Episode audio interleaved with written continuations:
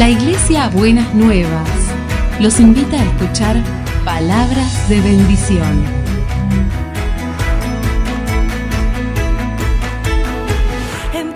Si desean asistir a nuestras reuniones, los esperamos en Avenida de Lepiane 3925, esquina Subiría, Bajo Flores, Ciudad de Buenos Aires.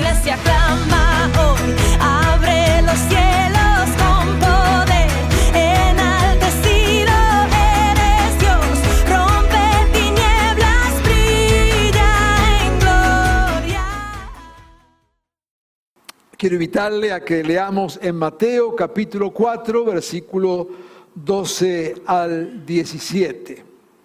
Cuando Jesús oyó que habían encarcelado a Juan, regresó a Galilea. Esta era una señal allí. Y regresó a Galilea.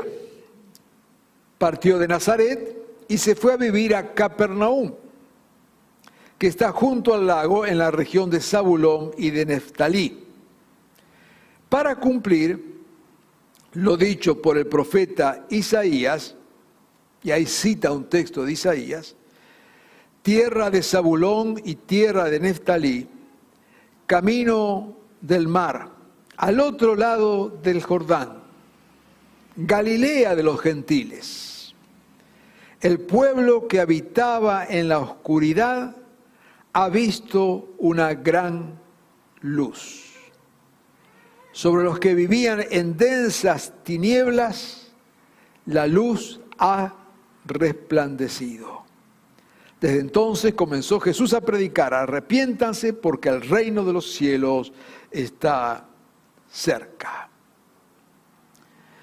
Este texto que cita allí de Isaías dice el pueblo que habitaba en la oscuridad. Otros dicen que una traducción poquito más cercana, dice el pueblo que habitaba en sombras de muerte. Aquella región era la región de el norte noroeste de Israel. Algo más de 700 años antes de Cristo, esa región del pueblo del Señor había sido invadida.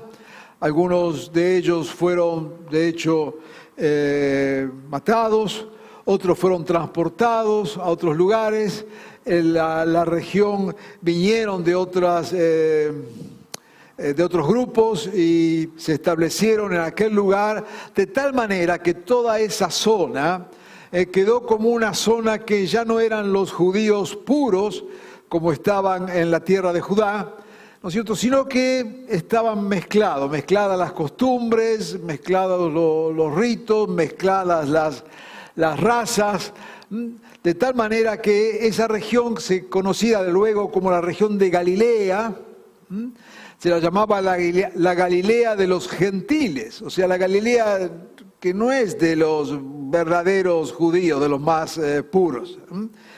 Y entonces, a raíz de todas esas circunstancias, esa región quedó relegada y quedó estigmatizada eh, por esta, esta cuestión de, la mezcla, con esta cuestión de la necesidad, mm, con esta cuestión de esa falta de, pureza étnica y religiosa.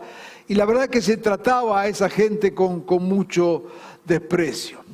El profeta Isaías se enfoca en eso y dice al pueblo que habitaba en tinieblas y está haciendo mención, por eso habla allí de Neftalí y de Zabulón, está haciendo mención a esa tierra, a esa gente, ¿no es cierto? Esos que están allá con gran necesidad.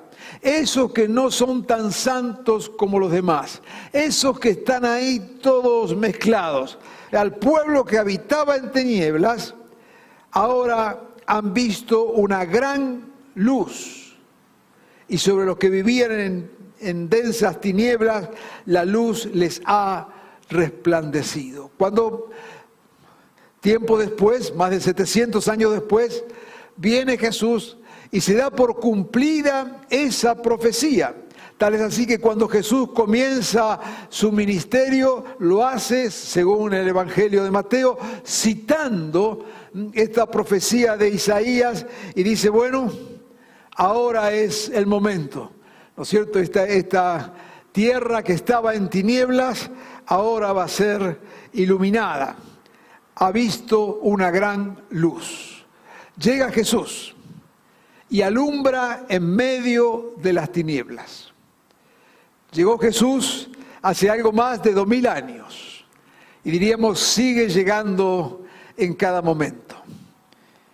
Estamos ya camino a la Navidad, de hecho el domingo que viene estaremos mencionando de manera especial en el culto, recordando el nacimiento de Jesús, recordando cuando esta luz vino al mundo. Yo quisiera que en esta mañana pudiéramos detenernos en esto de cómo esta luz vino al mundo. ¿De qué manera esta luz puede estar brillando hoy en medio de la oscuridad? No hace falta que gastemos tiempo diciendo, ¿no es cierto?, que vivimos en medio de densas tinieblas y densa oscuridad. Y si nos acercáramos más a lo que dice el texto, vivimos en medio de sombras de muerte. Por todos lados, como nunca antes en la humanidad. Esta, diríamos, es una verdad universal que se aplica ahora. Pero es justamente en estas circunstancias y no es solamente las tinieblas y la muerte producida por este virus que ha afectado a toda la creación, sino por las distintas situaciones problemáticas que estamos eh, viviendo, injusticias, eh, apasionamientos por la muerte, por la destrucción, desprecio por la vida, sombras de muerte. Y la pregunta es si vamos a dejarnos arrastrar por esto si vamos a ser solamente espectadores de esto o si en verdad hay algo que Dios está haciendo y que Dios quiere seguir haciendo. Y yo quiero decirle en esta mañana, al igual que en aquel entonces, la luz del Señor quiere brillar y va a brillar en medio de las tinieblas. Y en medio de las sombras de muerte, la luz del Señor resplandece.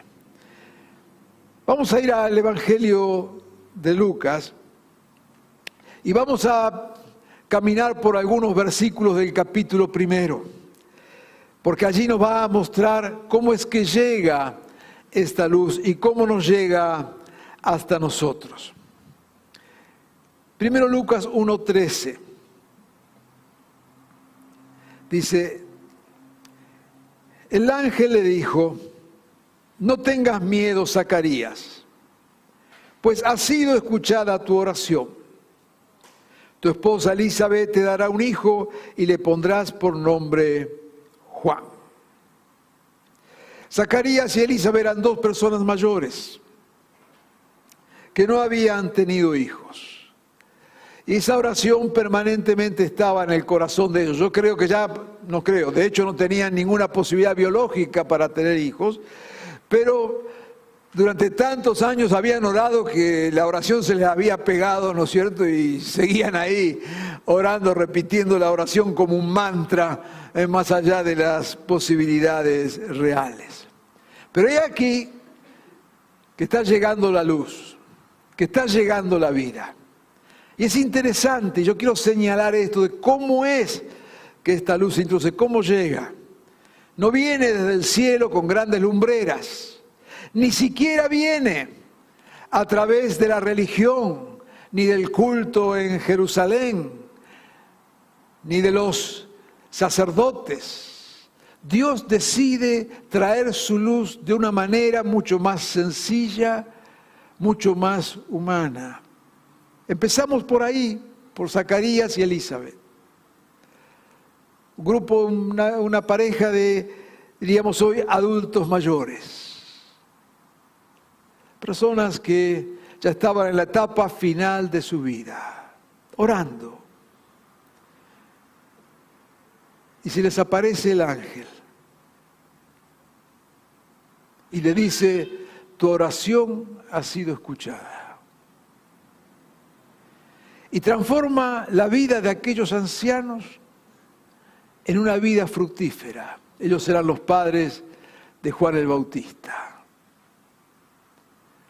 Cuando llega la vida del Señor, aún donde no hay vida humana posible, es capaz de sembrar vida. Donde hay esterilidad, Dios trae frutos. Tu oración ha sido escuchada. Quiero invitarte en esta mañana. Si hay alguna oración que vienes trayendo durante tiempo, el Señor te dice, tu oración ha sido escuchada. Yo quiero desafiarte a que creas en esa palabra, porque la luz ha venido y está brillando en medio de las tinieblas. Y si tus tinieblas tienen que ver con una falta de respuesta a alguna oración, si estás atravesando una situación, la palabra del Señor en esta mañana te dice, tu oración ha sido escuchada. Yo quiero animarte a aquellos que nos están escuchando, ¿no es cierto?, desde distintos rincones del planeta. Si en estos días y en este tiempo el Señor responde a tu oración, por favor nos manda su mensaje, queremos saberlo. Porque sabemos que Dios está obrando. Y sabemos que esta palabra del Señor no cae en el vacío, sino que el Señor está respondiendo oraciones que durante tiempo la hemos presentado en su altar. Este tiempo de vida de Dios es un tiempo de respuesta a las oraciones. Aférrate a esta palabra y cree en esta palabra del Señor. Pero esta luz sigue llegando. Ahora vamos a leer en Lucas 1 verso 35 al 37. Es cuando esta luz que está llegando viene con el anuncio a María. El Espíritu Santo vendrá sobre ti y el poder del Altísimo te cubrirá con su sombra. Así que el santo niño que van a nacer lo llamarán Hijo de Dios. También tu parienta Elizabeth, que mencionamos antes, va a tener un hijo en su vejez. De hecho, decían que era estéril y ya está en el sexto mes de embarazo. Porque para Dios no hay nada imposible. Me sigue apasionando esta manera del obrar de Dios. Primero con ese matrimonio de adultos mayores, Ahora lo hace con una jovencita, adolescente, de la tierra de Galilea, esta tierra de la oscuridad. Y a esta chica adolescente, Dios en su revelación le recuerda la experiencia de Elizabeth y le dice, para Dios no hay nada imposible el poder de Dios en medio de las imposibilidades. Me parece que este es un buen tiempo también para celebrar esta palabra. Y si estamos frente a algo que nos parece totalmente imposible, si estamos enfrentando un obstáculo que nos parece imposible de sortear, si estamos frente a una situación que todo nos dice que es imposible resolver, si estás quizás viviendo allí en tu hogar, en tu familia, una circunstancia que por tiempo has querido superar, pero no puedes. Dice, con esto yo ya no puedo. Y es verdad que humanamente no puedas. Pero Dios te dice y me dice en esta mañana, no hay imposible para Dios. La luz vino en medio de la oscuridad, afirmando que no hay cosa imposible para Dios. Alguna vez habíamos dicho hablando de este texto, esta es palabra de Dios. Y yo no creo que tu caso sea la excepción.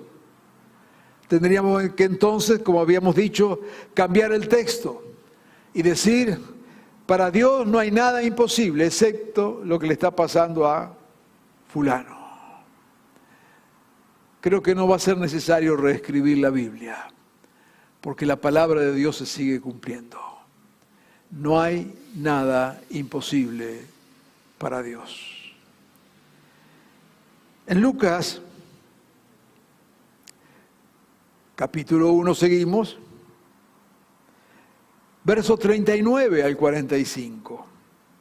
La luz está llegando en medio de las tinieblas. A los pocos días María emprendió el viaje y se fue deprisa a un pueblo en la región montañosa de Judea.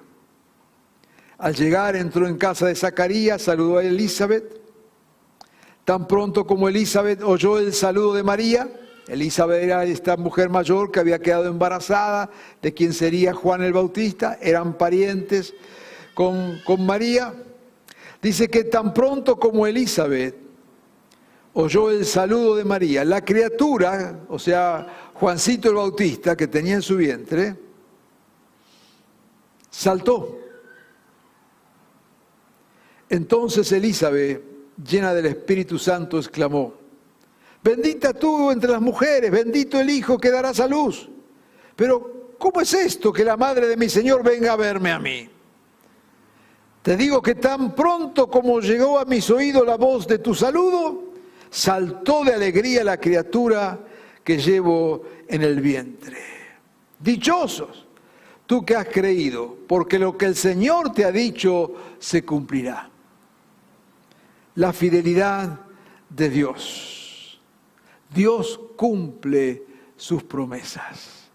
Qué lindo encuentro otra vez esta gente tan simple y tan sencilla. Se encuentra y llega María y saluda y el niño que llevaba Elizabeth adentro. Bueno, según nuestro ministro de Salud, lo que una mujer lleva dentro del embarazo no es un niño, es un fenómeno. Entonces, permítame corregir la palabra del Señor y ponerlo en los términos científicos de nuestro ministro de Salud. Tan pronto como el fenómeno escuchó el saludo, saltó de alegría. No se ría, es ciencia del ministro de Salud. Así que el fenómeno saltó de alegría al escuchar el saludo de esta casi adolescente que también estaba embarazada. Dichosa que has creído. Qué felicidad que es creer. Pobre de los que no creen. Una vez hablando con una persona atea, medio atea, medio agnóstica, ¿no es cierto? Una conversación bien, no, no estábamos discutiendo de nada. Él estaba allí eh, preocupado, ¿no es cierto?, por eh, demostrarme la inexistencia de Dios y sus dudas al respecto. Y yo le dije, qué pena que gastes tanto tiempo en algo que según vos no existe. ¿Para qué te vas a pelear con lo que no existe? Dichosos los que creen. Porque lo que el Señor ha dicho se cumplirá. Por cierto, tenemos la libertad de creer y no creer. Dichosos los que creemos. Y no solamente que creemos en Dios y en su existencia, no solamente que creemos en Jesús y lo que hizo, sino que creemos que lo que el Señor nos ha dicho se cumplirá. Y es una buena oportunidad en esta mañana de recordar las palabras que Dios ha hablado en tu vida y poder decir, sí Señor, yo sé que vos vas a cumplir estas palabras, porque lo que el Señor ha dicho se cumplirá. Dios cumple sus promesas. Mire, lo hemos visto este año de una manera maravillosa, en medio otra vez ¿eh? de todo lo que hemos eh, vivido. Sin embargo, hemos visto como en vidas Dios ha bendecido de una manera tal cual Él lo había prometido en medio de todas las imposibilidades, hemos visto la mano poderosa de Dios. cumpliendo sus promesas. Querido, querida, no hay pandemia, no hay enfermedad, no hay desgracia que pueda impedir lo que Dios te ha prometido. Crea esta palabra del Señor y afirma en tu corazón que esto es verdad para tu vida. Señor, lo que me dijiste lo vas a cumplir.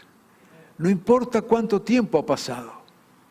A veces son días, a veces viene una palabra ahora y se cumple al minuto, otras veces pasan años, pero nada de lo que el Señor ha prometido ha quedado sin cumplirse. Y el Señor lo bendecirá. Mira, a veces hay palabras de Dios de bendición sobre tu vida y sobre las generaciones tuyas. Y de repente no los ves. Y de repente inclusive te mueres y no viste cumplido lo que Dios había prometido en cuanto a tu descendencia. Pero otros podemos dar testimonio de que aquello que Dios había prometido se cumplió. No es una cuestión de tiempo. Los tiempos de Dios son diferentes a nuestros tiempos. Es una cuestión de creerle a Dios y descansar en su fidelidad. El Señor cumple sus promesas. La luz ha llegado en medio de la oscuridad. En Lucas 1, 46 al 49 dice, entonces dijo María, mi alma glorifica al Señor y mi espíritu se regocija en Dios mi Salvador, porque se ha dignado fijarse en su humilde sierva. Desde ahora me llamarán dichosas todas las generaciones, porque el poderoso ha hecho grandes cosas por mí. El Dios que cumple sus promesas es el Dios poderoso que hace grandes cosas por nosotros. Él va, en los anuncios habló del culto de fin de año, que es el culto de acción de gracias. Y yo espero que tengamos algún testimonio, vamos a tener por supuesto algunos testimonios. Y testimonios que den testimonio justamente de esto de que el poderoso ha hecho grandes cosas por mí. De que el poderoso ha vuelto a obrar. Y es bueno ser agradecidos a Dios. Y es bueno dar testimonio de las cosas que Dios hace y ha hecho en nosotros. Muchas veces hemos enseñado de este mismo púlpito, no hay ninguna virtud en gozarnos en las desgracias. Los argentinos somos especialistas en eso. Cuando va mal se lo decimos a todo el mundo, cuando va bien lo ocultamos. Si cuando va mal decimos, ¿cómo estás? Y si querés que te cuente, ¿cómo estás? Uh, no, de mal, de mal en peor. Ahora, cuando nos va bien, no decimos que, que nos va bien. ¿Cómo estás? Y voy zafando. Cuando te dicen voy zafando, quiere decir que le va bien. Por lo tanto, tenemos un problema con eso. Nos avergonzamos de que nos vaya bien. Entonces, ¿viste? O andamos mal o zafamos. Cuando zafamos, vamos bien. Y a veces esto lo traemos a la iglesia y lo traemos a la fe. Y vivimos de esa misma manera, zafando, en vez de ser agradecidos con Dios. Si Dios te ha bendecido, si Dios te ha prosperado, si Dios ha bendecido tu familia y tu hogar, no lo escondas, dilo. Porque esa obra de Dios va a bendecir a otros y va a ayudar a otros. No tienes que inventar nada, no tienes que inventar ningún testimonio de lo que Dios no ha hecho. Pero cuando Dios ha obrado, levántate y dile, el poderoso ha hecho grandes cosas por mí. Y en lo personal yo doy testimonio, el poderoso ha hecho grandes cosas por mí. Ah, usted lo dice porque es pastor, usted, mira, pensá lo que vos quieras. El poderoso ha hecho grandes cosas por mí y no me voy a callar. Porque no he vivido la vida tirando. No todo siempre fue excelente. Pero el poderoso ha hecho grandes cosas por mí. Y sé que también lo ha hecho por ti. Da testimonio del obrar de Dios. Lucas 1, 51 y 52. Y se hizo proezas con su brazo, desbarató las intrigas de los soberbios de su trono derrocó a los poderosos mientras que ha exaltado a los humildes. La luz ha venido a este mundo y Dios se muestra siempre en esta luz que brilla del lado de los que sufren, del lado de los débiles. Muchas veces hemos enseñado, si quieres tener un encuentro con Dios, ponete al lado de alguien que necesita porque seguro Dios va a estar allá. Yo espero que Dios esté acá porque Él ha prometido, ¿no es cierto? Está en medio nuestro, espero que esté. Pero si hay algo que te puedo asegurar es que donde hay un necesitado, ahí está Dios. Sin ninguna duda, este Dios que vino para brillar en medio de la oscuridad. Lucas 1, 74 a 75. Y vamos concluyendo. Dice que nos concedió que fuéramos libres del temor para que le sirviéramos con santidad y justicia. Esta luz que vino al mundo nos hace libres para servir. Si algo hemos experimentado en todo este tiempo, es el gozo de ver tantos hermanos, hermanas, sirviendo fervientemente. Y no solo sirviendo acá en las paredes de la iglesia que ha estado cerrada, sino sirviendo en toda la comunidad, llevando palabras, llevando esperanza, llevando cosas, llevando alimentos, llevando tanta cosa. Qué alegría es ver al pueblo del Señor sirviendo. Y dice aquí que nos hizo libre para que le sirviéramos con santidad y justicia. Libres para servir. Dios nos bendice para ser instrumentos de bendición. Dios no nos bendice para solamente bendecirnos. Recuerda la promesa que siempre repetimos, que le dio a Abraham, te bendeciré y serás de bendición. El Evangelio nos hace libre y nos bendice, liberándonos del egoísmo. Por eso estamos tan afligidos y quería usar la palabra en contra, no, no, no lo quiero, pero no encuentro otra palabra de todo ese evangelio de prosperidad de que si vienes a Dios, Dios te va a hacer rico y te va a multiplicar. Y claro que creemos en la bendición de Dios, y claro que creemos en la prosperidad de Dios, y claro que creemos en la multiplicación de Dios. Pero si lo que nos trae a Dios es nuestro deseo egoísta, si lo que nos motiva es cuánto voy a recibir yo, no estamos entendiendo nada del Evangelio. Y está bien, vos podés decir, yo no tengo la culpa, pastor, y es verdad. La culpa la, la tenemos aquellos que predican un evangelio egoísta.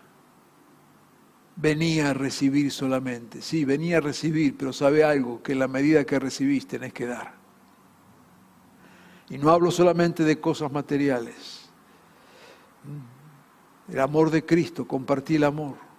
La paz del Señor, compartí la paz del Señor. Lo que el Señor te ha dado, lo que el Señor regala en tu corazón.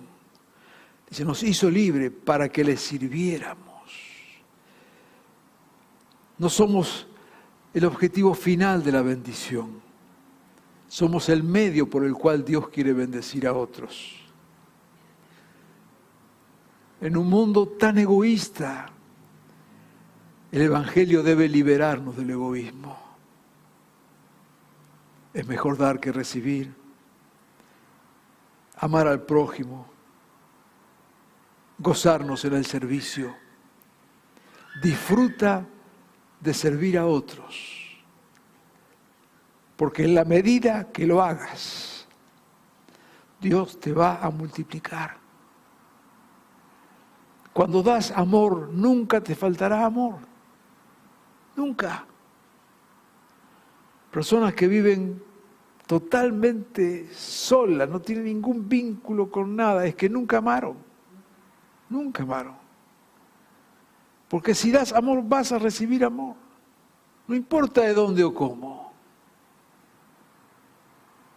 Dar. Cuando das tiempo, te va a sobrar el tiempo. Cuando compartes fuerzas, Dios te va a renovar las fuerzas. Dios nos va a dar cada vez más de aquello que damos. testimonio que tenemos acá de este último tiempo, entre muchos, entre muchos testimonios, es con las, eh, la comida, los alimentos que damos. Yo ya perdí literalmente, delante del Señor lo digo, ya perdí la cuenta de las toneladas de comida que hemos dado. Toneladas. Ni sé ya cuántas.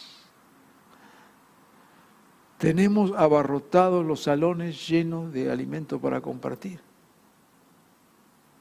Hablando con el casero de la iglesia con Domingo, digo, pero parece que las cosas salen de abajo de la baldosa.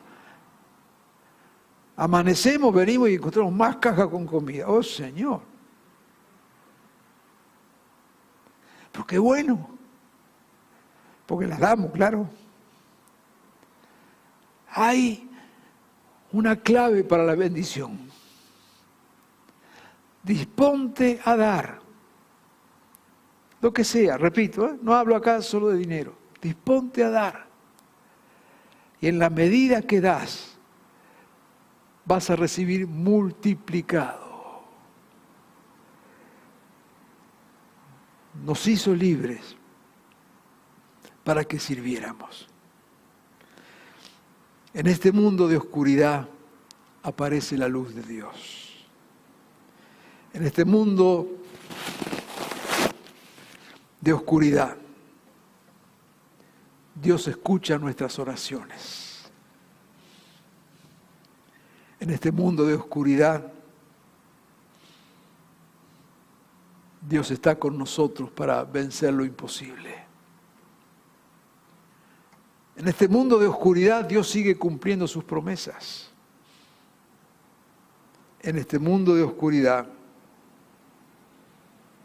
Dios está a nuestro favor. Y en este mundo de oscuridad, Dios nos hace libres para servirle. El pueblo que habitaba en, la oscuridad ha visto una gran luz. Y sobre los que viven o vivían en densas tinieblas, la luz ha resplandecido. Quiero que te aferres a esta palabra del Señor en este día. Camines creyendo en esta palabra y también te dispongas a recibir la bendición que esta palabra dice. Vamos a orar. Tanto los que estamos acá como los que están allá viendo este servicio. Te invito a estar en una actitud de oración. Diciéndole amén a la palabra del Señor. No a lo que yo he podido decir, sino a la palabra del Señor. Allí donde estás, el Señor te ha estado hablando. Te está diciendo que ha escuchado tus oraciones. Y verás en estos días la respuesta a las oraciones que has hecho delante del Señor. Padre amado, Venimos a ti creyendo a tu palabra. Yo te pido, Señor, que aquellos que han estado orando por tiempo con alguna necesidad, esta palabra se cumpla en estos días. Señor, y que veamos en verdad que tú escuchas nuestras oraciones. Que no hay oración que caiga a tierra sin que tú la escuches. Señor, en estos días creemos que nos darás victoria sobre lo imposible. Y creemos, Señor, que en este tiempo tú cumplirás las promesas. Señor, ministramos sobre esas vidas que han estado esperando el cumplimiento de tus promesas. proclamamos proféticamente que en este día tú cumples tus promesas, Señor. Amado Jesús, descansamos en tus manos, reconociendo que obras a nuestro favor. Y te ruego, Señor, pon en cada uno de nosotros un espíritu de servicio, para que así como recibimos en abundancia de tu mano, podamos compartir con otros. Señor, es verdad, la luz ha venido en medio de las tinieblas. Señor, es verdad que en estos tiempos de tanta oscuridad, tú estás trayendo luz. Lo creemos, lo proclamamos, lo aceptamos y lo vivimos. Y nos disponemos en tus manos para ser instrumentos de tu luz. En tu nombre, Señor. Amén y amén.